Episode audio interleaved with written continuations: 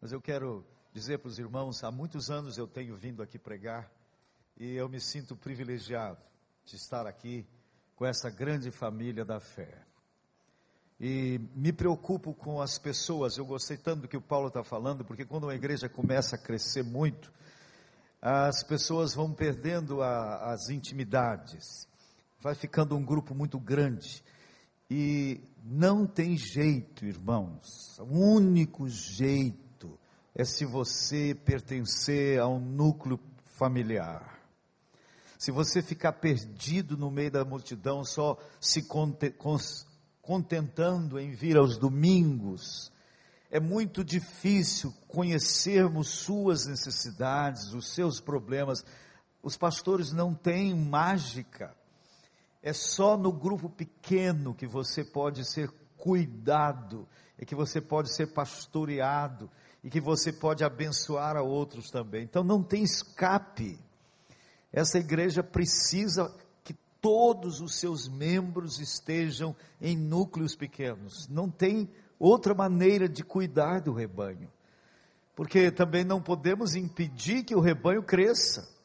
O rebanho vai se multiplicando. Então, eu fico impactado de ver quanta gente nova está entrando para a vida desta comunidade.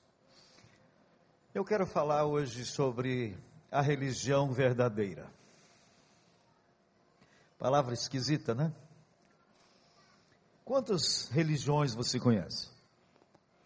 Se fosse dar a oportunidade, talvez alguém falasse aqui mais de 100 nomes diferentes.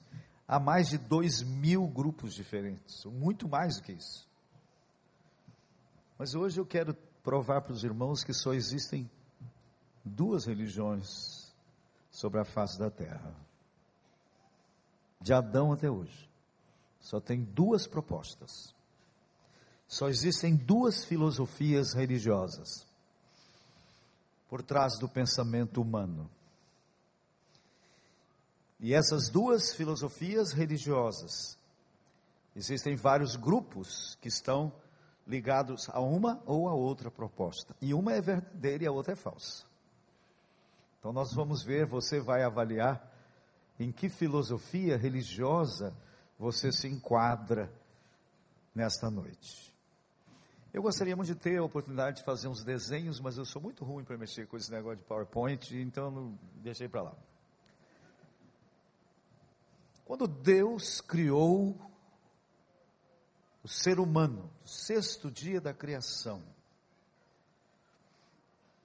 Ele criou um ser triuno. O homem também é uma trindade. Eu vou ser tricotomista por só por existe uma briga aí teológica entre dois o homem ser é, duas partes ou três partes. Eu gosto de usar a tricotomia porque me ajuda é, didaticamente. Então Deus criou o homem com vida física. Imagine um triângulo. Deus criou o homem com vida física, vida mental e vida espiritual. Então, o homem, num certo sentido, também é uma trindade. Ao colocá-lo na estrada da vida, imagine uma linha ascensional. Algumas pessoas dizem: se Deus é tão sábio, tão poderoso, por que não criou o homem só para o bem? Então, coloque esse homem nessa estrada, uma estrada ascensional, e aqui está esse homem, subindo essa, essa estrada. Criar o homem só, só para o bem seria isso. Só tem um caminho para ele trilhar. E ele teria que caminhar. Eu te amo, eu te amo, eu te amo. O que seria esse homem? Seria uma máquina. Seria um robô. Quando Deus criou o homem, ele quis um relacionamento de mão dupla. Ele queria um ser livre um ser que correspondesse livremente. E, portanto, obrigatoriamente tinha que colocar esse homem numa encruzilhada. Imagine nessa linha, então, uma encruzilhada. E o que foi essa encruzilhada? A Bíblia diz que a encruzilhada foi aquela árvore que Deus colocou no meio do jardim. Haviam duas árvores especiais no jardim, e uma era a árvore da encruzilhada, da qual Deus disse: daquela não poderás comer, porque no dia que dela comeres, certamente morrerás. Pode comer de tudo o resto, menos daquela. Agora o homem estava diante de uma escolha. O que nos distingue dos animais? Os animais são seres programados dentro do que chamamos de instinto. Mas diante de uma situação nova, o animal não cria uma outra solução. Agora, o ser humano é um ser que faz escolhas. A liberdade do homem, forçosamente, precisa de escolhas. Se o homem não tivesse uma escolha, ele não seria livre. Nós fazemos escolhas o dia inteiro. Se você só tivesse uma muda de roupa, você não tinha escolha, tinha que vir com aquela aqui hoje. Mas ninguém aqui só tem uma muda de roupa. E você decidiu com qual viria. E assim nós escolhemos tudo. Diariamente. E aquele primeiro casal estava diante de uma escolha. Deus mostrou-lhe o caminho a prosseguir na comunhão com Ele e mostrou-lhe as consequências de entrar naquela encruzilhada. Comer do fruto seria entrar naquela encruzilhada. A Bíblia fala pouco do que vem atrás, antes de Adão e Eva. A Bíblia fala muito pouco da história da queda de Satanás. Mas quando o homem está no palco da história, Satanás já é uma realidade. E Satanás se intromete ali. E argumenta com o primeiro casal. Deus não quer que vocês comam mesmo dessa árvore, desse fruto, porque se vocês comerem, vocês vão ser semelhantes a Ele, e isso Ele não quer. Ele quer manter vocês nessa subvida. Ele quer manter vocês nessa mediocridade, porque no dia que vocês comerem daquela árvore, vocês vão ser como ele. E a Bíblia diz que isto os atraiu profundamente, e eles disseram não para Deus, comeram do fruto. Só que o ser humano não é um ser absolutamente livre.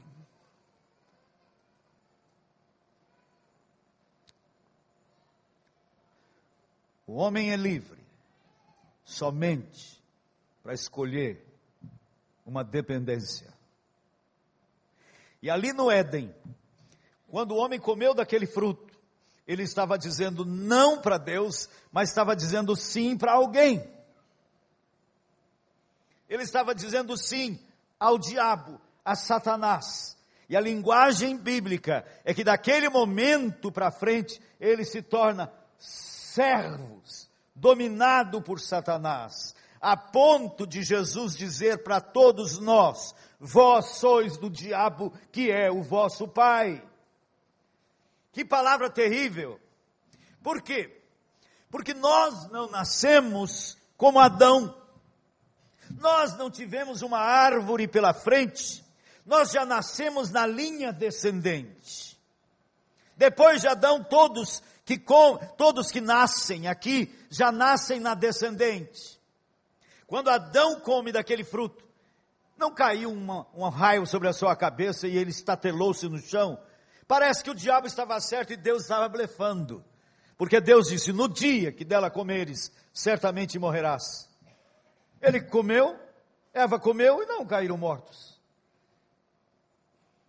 Ele não morreu fisicamente.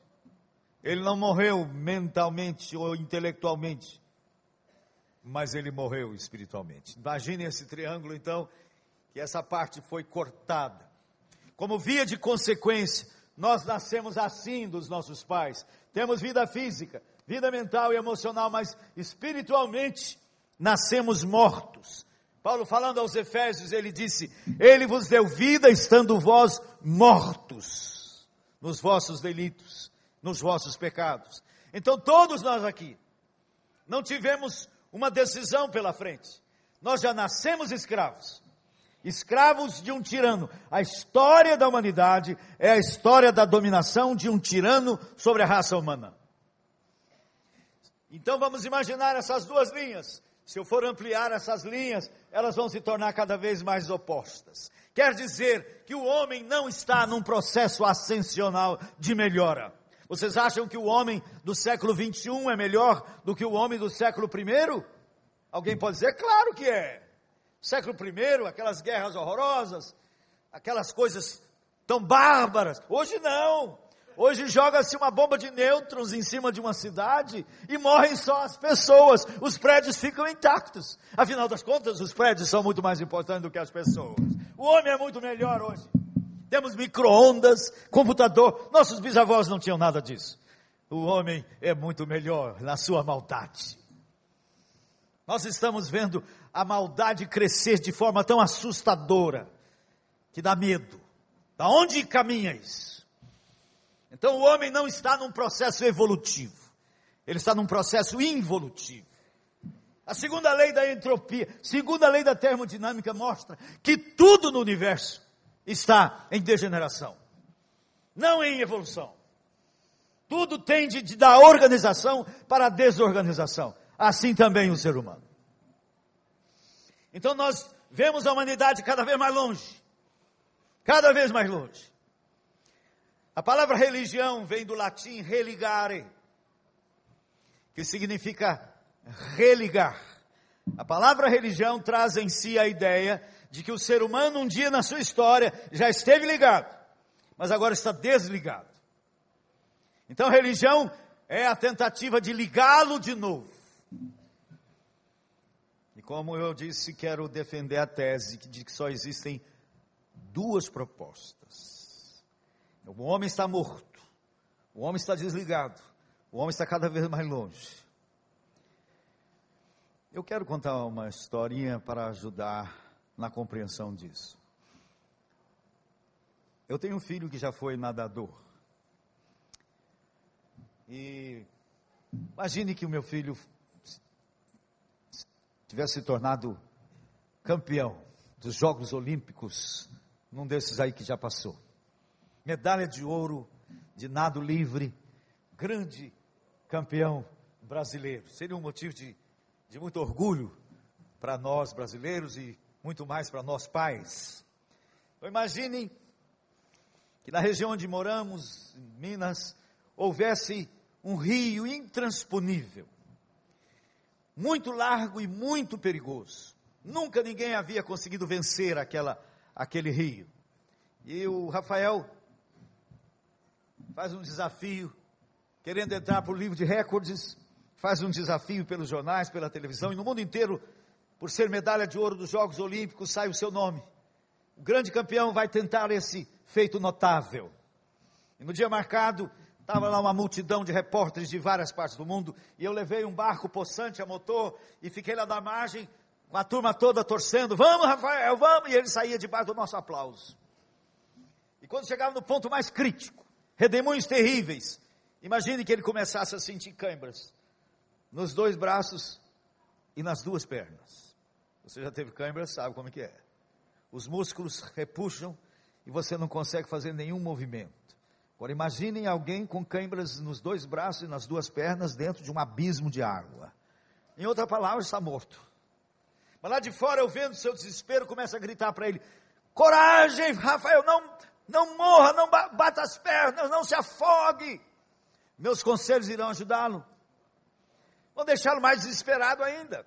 Porque ele vai pensar assim: papai está achando que eu dou conta. Mas ele sabe que as pernas não lhe valem para nada nem tampouco os braços.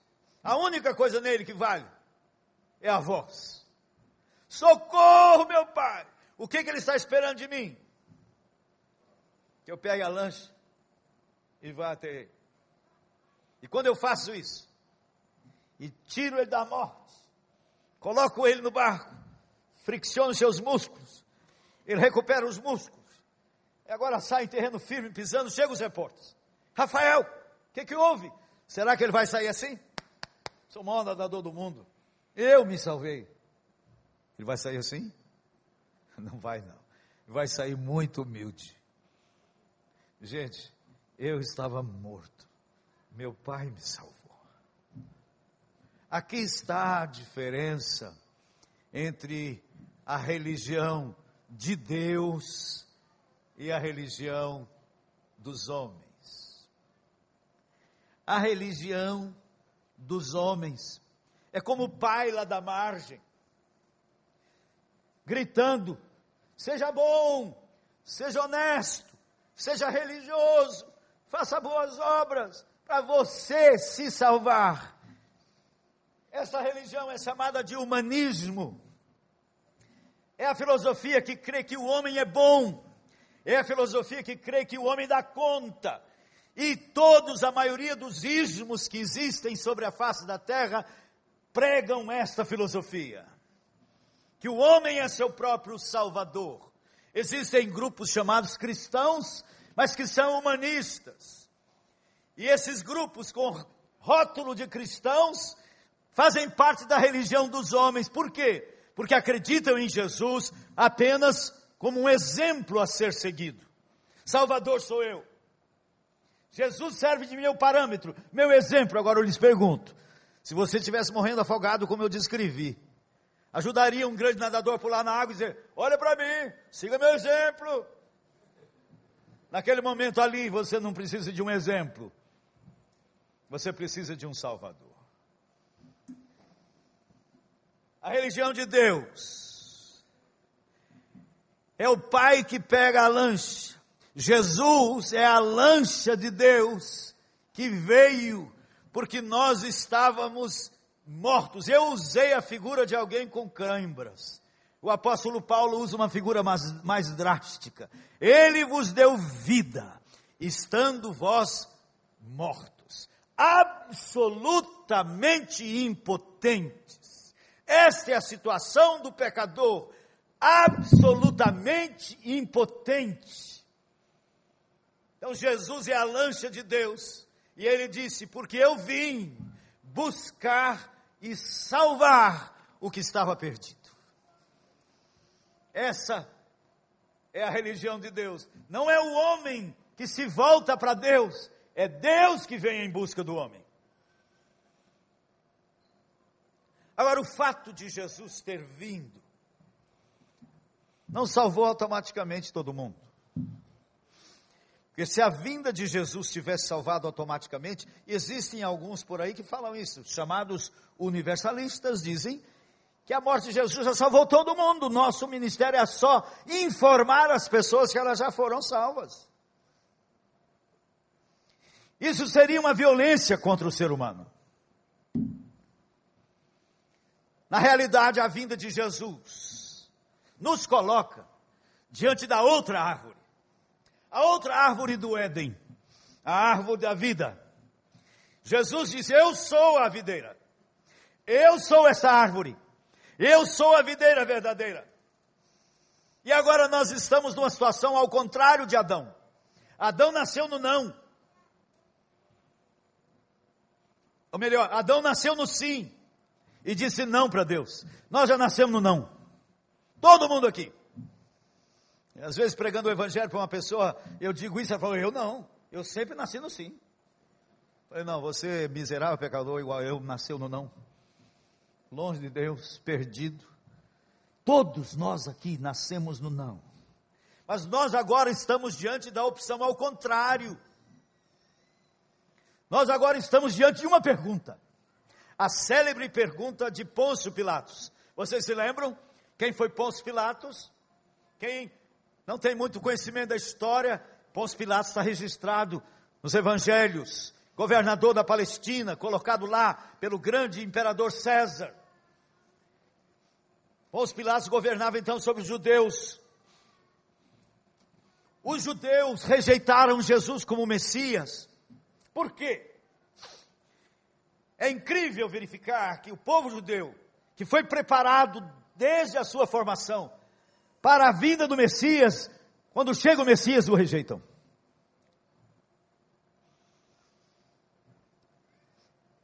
Eu tenho alguns amigos que são missionários entre os Yanomams, e alguns que estão lá há mais de 30 anos.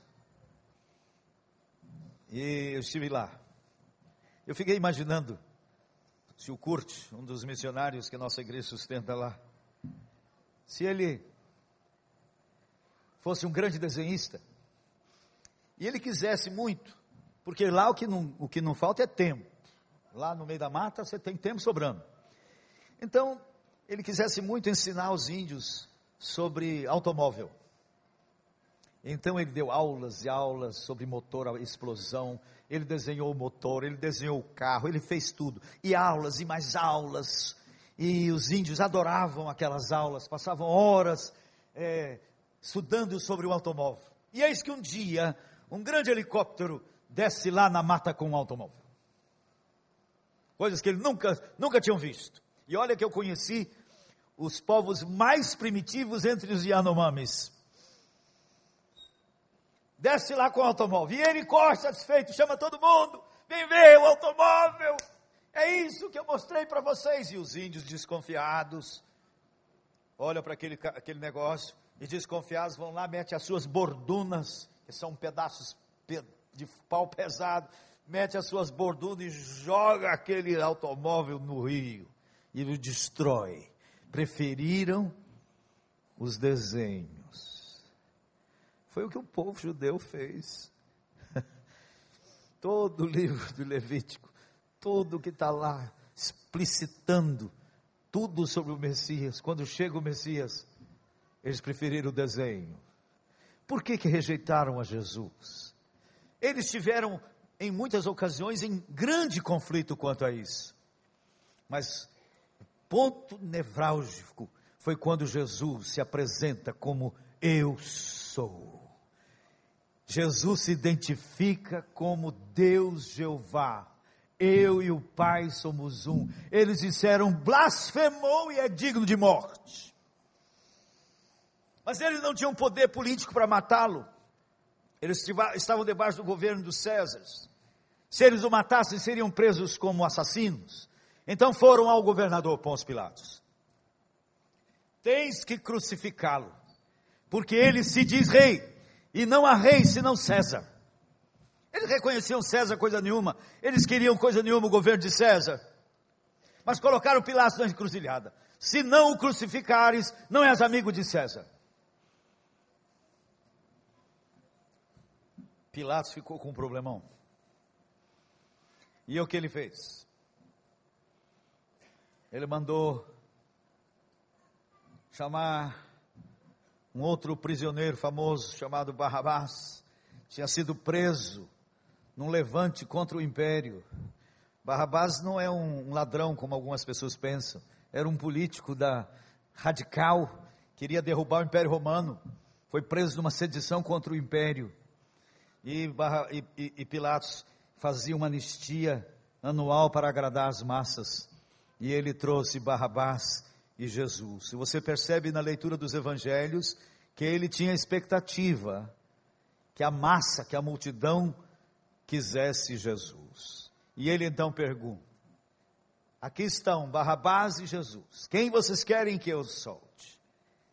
E ele ficou muito surpreso, porque a liderança de Israel, do povo de Israel, insuflou a multidão para pedirem Barrabás. Queremos Barrabás.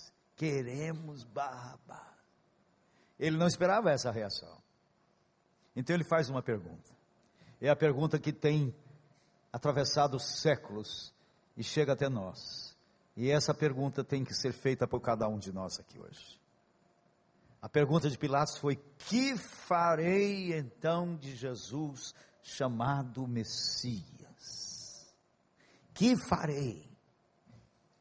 E a multidão gritou: crucifica-o, crucifica-o, não queremos que ele reine sobre nós. Nós estamos hoje diante dessa questão. Ninguém pode voltar para casa hoje sem responder essa pergunta, não para mim, mas para Deus.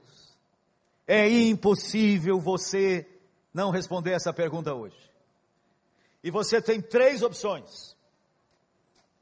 Diante dessa pergunta, que farei? Eu, não é o seu marido, não é o seu filho, eu, que farei de Jesus? Você tem três opções. Primeira, continuar no meio da multidão. Eu disse continuar por quê? Porque nascemos no meio da multidão. Desde o Éden. Lá no Éden, qual foi a decisão do casal? Não queremos que governe sobre nós. Queremos ser os donos do nosso nariz. Esta foi a decisão do Éden. Romperam com Deus. Nós nascemos assim. Não queremos o teu governo sobre nós. Foi o grito da multidão. E você é livre. Você é livre para continuar no meio da multidão de punho em riste, dizendo: Eu não quero o teu governo sobre a minha vida. Você é livre para isso. Você poderá ir embora para casa hoje, dizendo: Eu não quero mesmo ninguém controlando a minha vida. Eu quero controlar a minha vida. Eu me lembro que estava pregando para um jovem e ele disse isso para mim. Não, eu não quero o diabo no controle da minha vida, mas eu também não quero Deus no controle da minha vida. Eu quero estar no controle da minha vida. Eu falei, não dá. Não dá. Você é livre só para escolher quem vai mandar em você.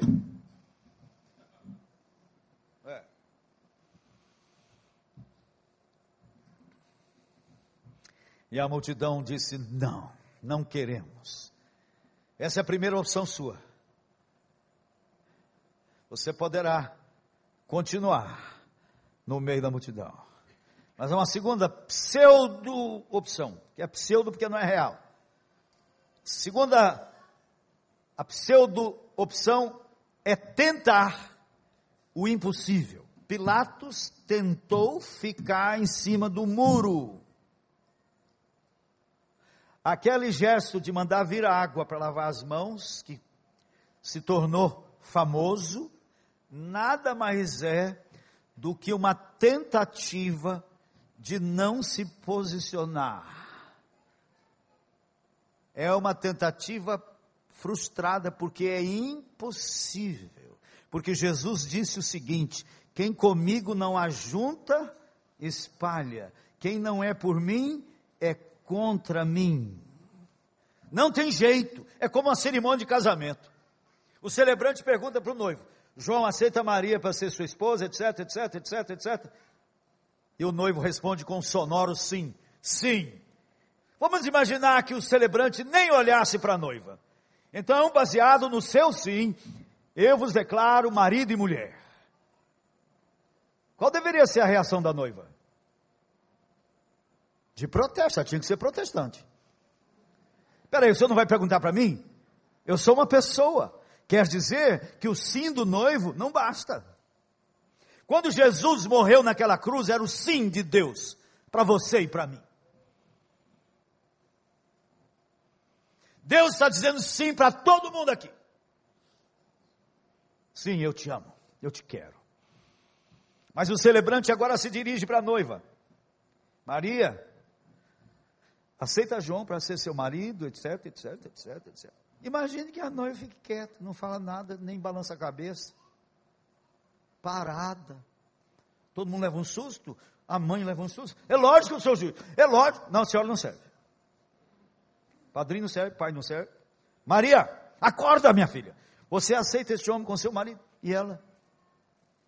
Pode até que faça comentários elogiosos sobre ele. Oh, esse homem é tão bom. Eu, eu, ele é uma pessoa notável. Mas não é isso que eu estou perguntando. Estou perguntando se você assume este homem como seu esposo. Ah, mas sabe, é interessante ele.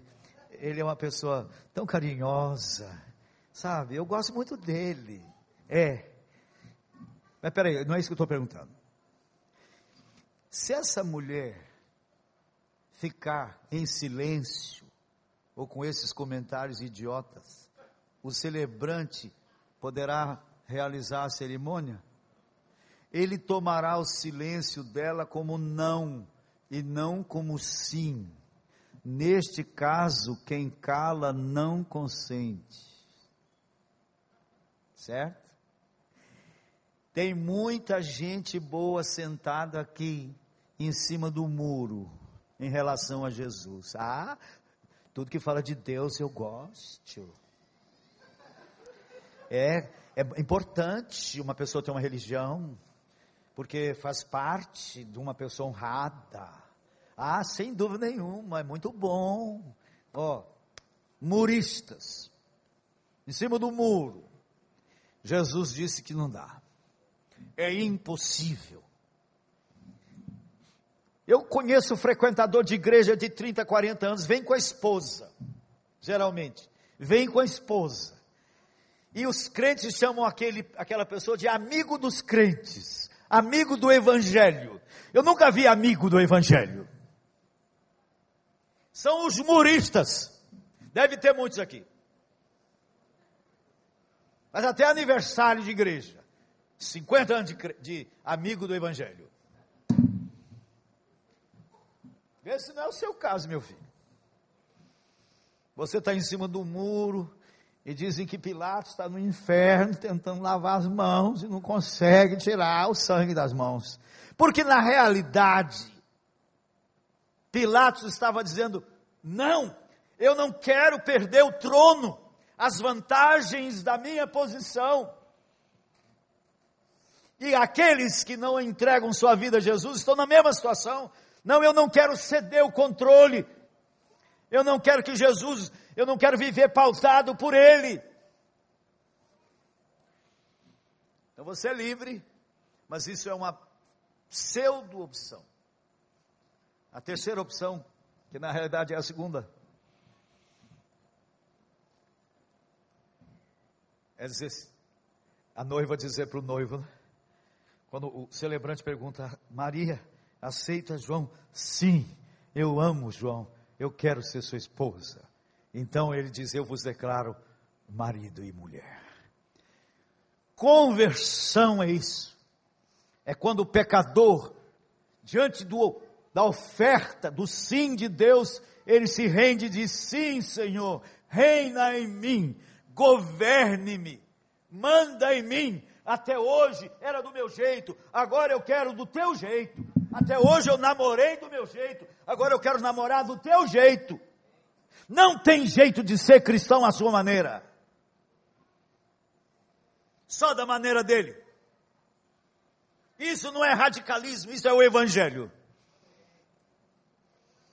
Tem, hoje, tem gente, muita gente hoje querendo dourar a pílula. Que acha que um jovenzinho convertido, pode transar com a sua namorada, tem problema. Não, Jesus entende. Jesus não entende. Você quer seguir a Ele? Reina em mim. Você é gay? Jesus te ama, morreu por você. Mas Ele quer dizer para você o seguinte: vem para atrás de mim que agora você vai deixar a gaysice.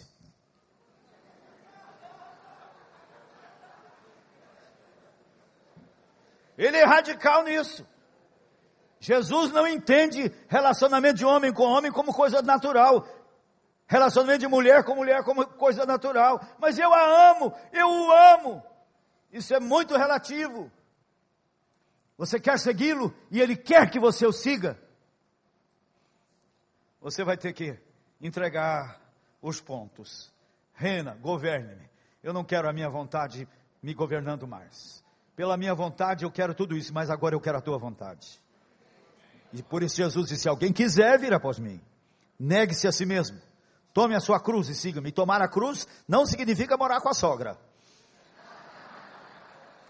Tomar a cruz significa morrer todo dia, morrer para o que eu acho, morrer para o que eu penso, e dizer sim para ele. Você quer seguir a Jesus? É dessa maneira.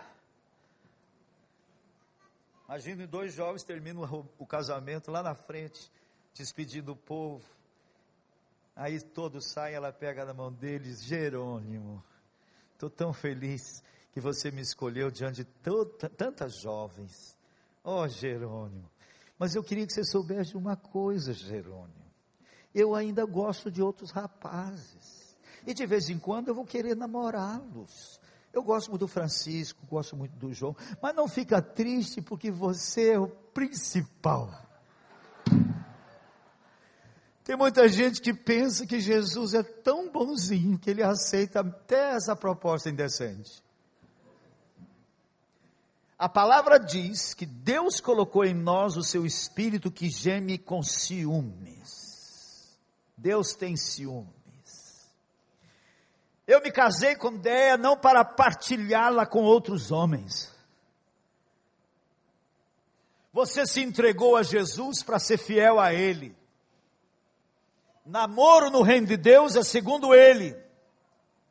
Sexo no reino de Deus é segundo ele, e ele não é um desmancha prazeres. Eu digo hoje para um rapaz, eu tenho aconselhado jovens homossexuais, e eu digo para um rapaz sincero que quer seguir a Jesus Cristo, a opção sua é a castidade. Se você quer seguir a Jesus, você não se sente atraído por mulher, você não deve casar.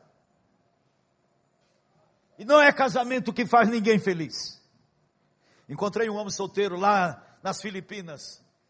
John, eu, o grande teólogo nosso, contemporâneo, o, o nome foi embora. É o, o John Stott. Eu fiquei até importante numa fotografia que tirei do lado dele. Realmente um dos grandes teólogos do nosso tempo solteiro, morreu há pouco tempo atrás. Aí eu perguntei para ele se ele tinha feito um voto de celibato. Ele falou: não, não, eu só fui ficando, fui ficando, fui ficando. Não é ficando igual os adolescentes às vezes estão ficados por aí, não. Não é ficando desse jeito, não. E nunca casou. Mas não encontrei um homem frustrado. Pelo contrário, um homem maravilhoso.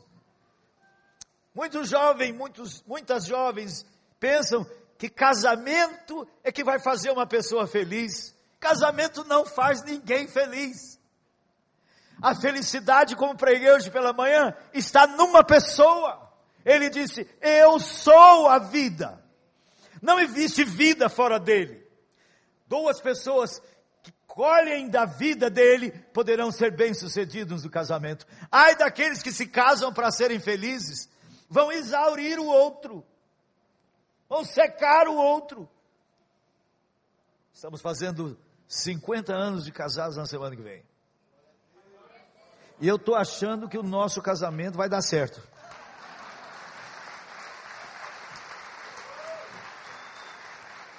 E eu continuo apaixonado por aquela mulher. E é uma mulher de fé, porque ama um homem muito ruim. Mas me ama. mas eu tenho o privilégio é nunca ter dormido com outra mulher na minha vida. Já fui tentado demais. Pensa que pastor não é tentado? Esse pastor aqui é tentado demais. Com 72 anos é tentado até hoje.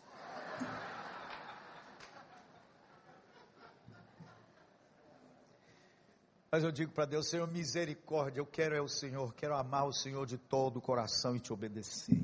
Quando eu escuto história de líderes derraparam aí, tiveram um problema moral nessa área, eu não atiro pedra não, porque eu sei que poderia ser eu.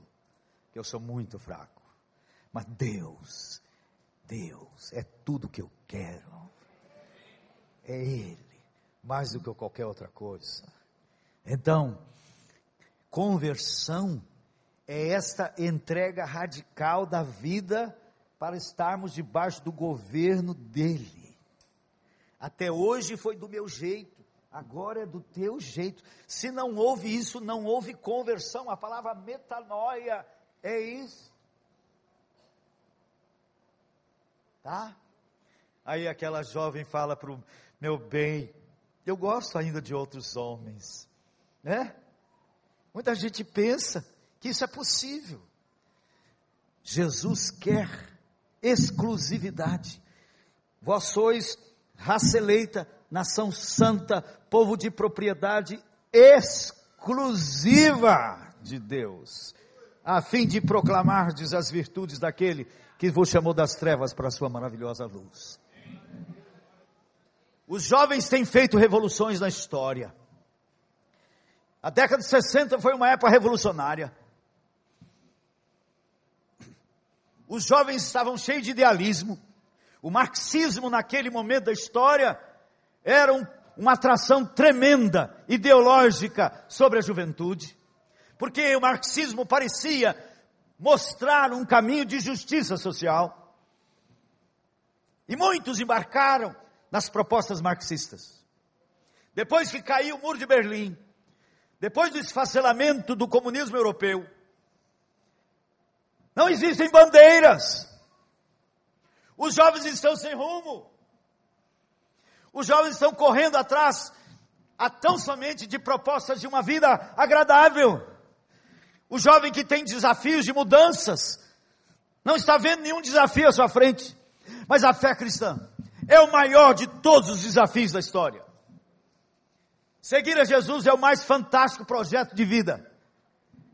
E eu quero desafiar a juventude e todos aqui a uma obra revolucionária na história. Sermos cristãos radicais. Sermos cristãos que tomam Jesus a sério. Sim, Jesus, reina em mim. Eu quero me render incondicionalmente ao Senhor, para que o Senhor governe a minha vida, para o que der e vier. Eu quero ver uma geração subindo para entrar pelas malocas das favelas dessa cidade, ir para os campos missionários do mais longe rincão dessa pátria. E esse, e esse pessoal está aqui. Eu já contei um monte de vezes aqui uma história de um jovem no século XVIII. Na Europa havia um, uma região lá onde havia um, uma ilha e um homem muito rico, dono daquela ilha, ele era ateu e ele mantinha escravos naquela ilha e ele não permitia que ninguém pregasse o evangelho para os seus escravos. Os moravianos, um dos povos mais missionários da história, conta-se que um jovem de 18 anos se vendeu como escravo para ir para aquela ilha. Quando a família foi despedir dele, os irmãos da igreja, ele corrente nas pernas, comprado, vendido como escravo. Era para mais nunca mais vê-lo. Sua família estava despedindo-se dele para nunca mais encontrá-lo. Ele não estava indo para um trabalho promissor de uma grande empresa. Ele estava indo para lavar latrina. Não, ele estava indo para ganhar gente.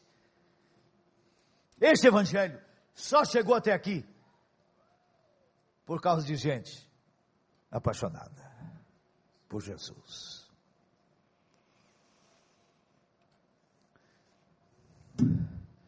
Será que vai se levantar uma nova geração de apaixonados por Jesus, que tem brilho nos olhos, que querem a Ele acima de qualquer outra coisa, que querem não as suas benesses, mas querem a Ele?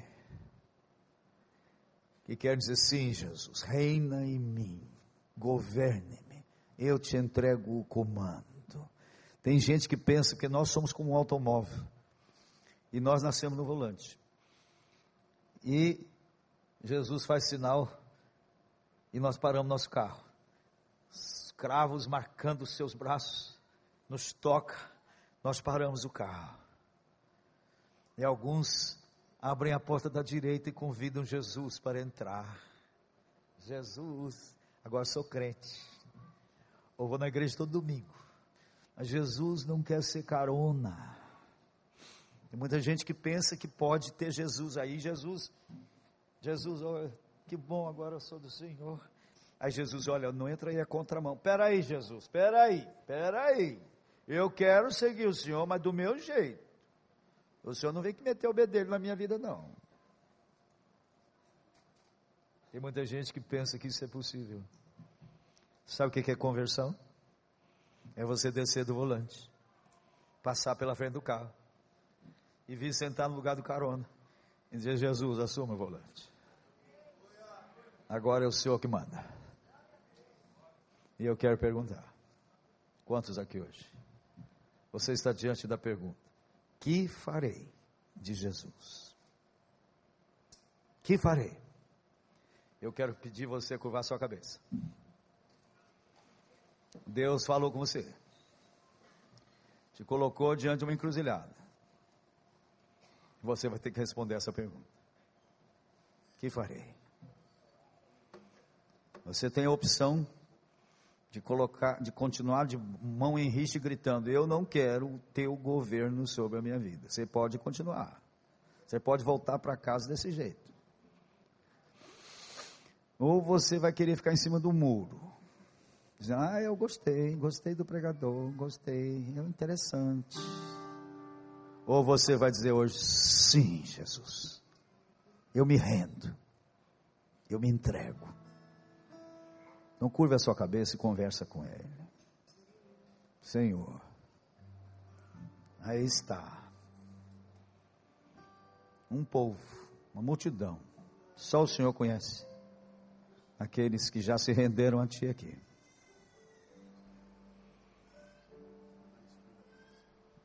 Ilumina, Jesus, esses corações para libertar da cegueira, do engano, para descobrirem que só existe vida em Ti, nesse casamento contigo.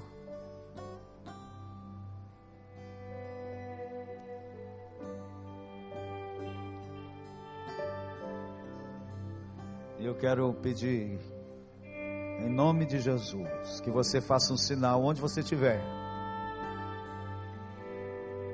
Se você está dizendo sim, sim, Jesus, reina, reina, toma o controle, passa o volante, levanta a sua mão, onde você estiver, lá atrás, aleluia, pode baixar, mais outro ali, aleluia, quem mais?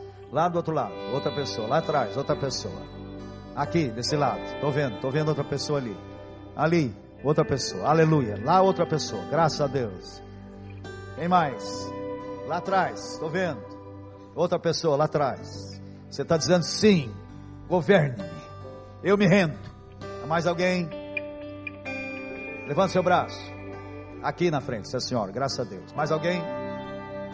Pode abaixar lá atrás, já vi. Pode abaixar sua mão. Mais alguém? Tem alguma coisa puxando seu braço? Graças a Deus, mais um jovem ali. Tem alguma coisa puxando teu braço? Tem um inimigo que não quer que você saia do seu jugo. Tem um inimigo que quer mantê-lo seu escravo. Ali, mais uma mão, graças a Deus. Mais alguém, levante sua mão. Para ele, aqui, louvado seja Deus. Mais uma mão. Há mais alguém? Ali, aleluia. Mais uma mão ali. Outro jovem lá, graças a Deus. Pode abaixar sua mão. Mais alguém? Sim, Jesus. Eu me rendo. Eu me rendo. Aqui, essa senhora, graças a Deus. Levanta bem alto sua mão. Sim, eu me rendo, eu quero ser teu escravo, eu me rendo totalmente a ti. Mas alguém, ali, aquele jovem, pode abaixar sua mão, amém. Aquela senhora, pode abaixar sua mão. Nós vamos cantar um cântico. Nós vamos cantar um cântico enquanto cantamos. Vamos colocar de pé. Eu quero convidar essas pessoas que levantaram suas mãos, que saiam do seu lugar e cheguem aqui à frente. Nós queremos orar com você, orar por você. Saia do seu lugar. Todos que levantaram suas mãos, e venham aqui para frente.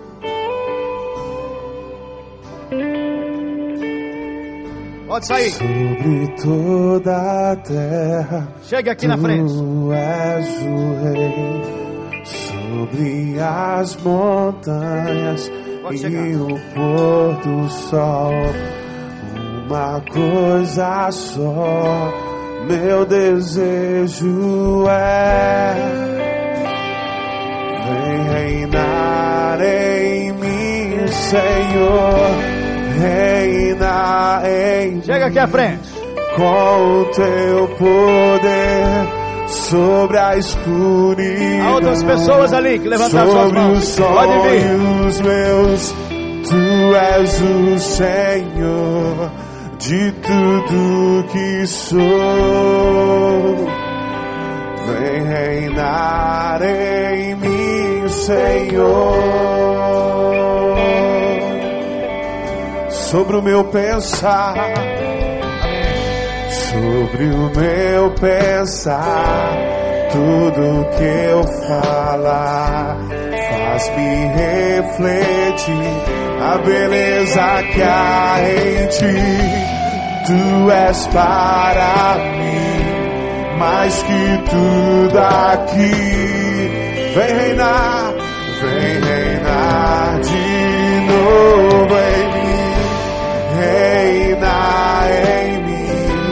com o teu poder sobre a escuridão, sobre os sonhos meus. Tu és o Senhor de tudo que sou.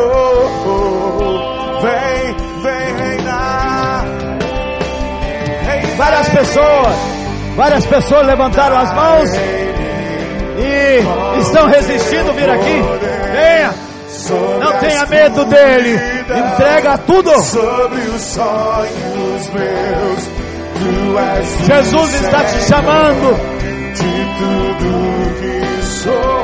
Vem reinar, vem reinar em mim, Senhor. A palavra diz assim: hoje, hoje, hoje, se ouvirdes, hoje, se ouvirdes a sua voz, não endureçais o vosso coração.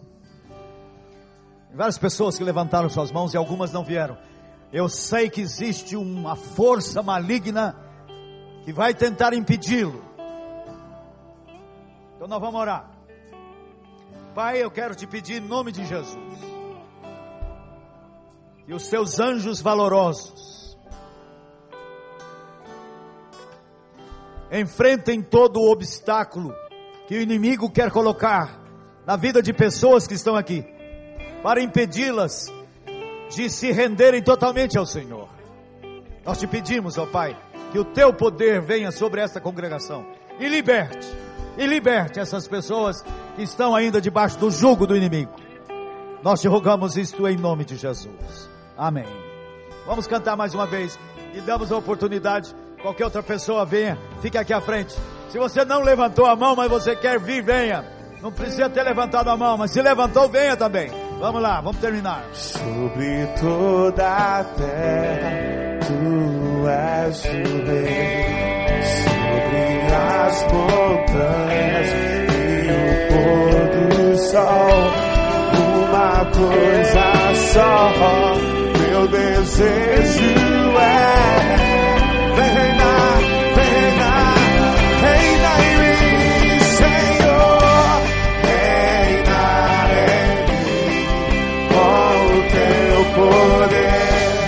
sobre a escuridão, sobre os sonhos meus. Tu és o Senhor de tudo que sou.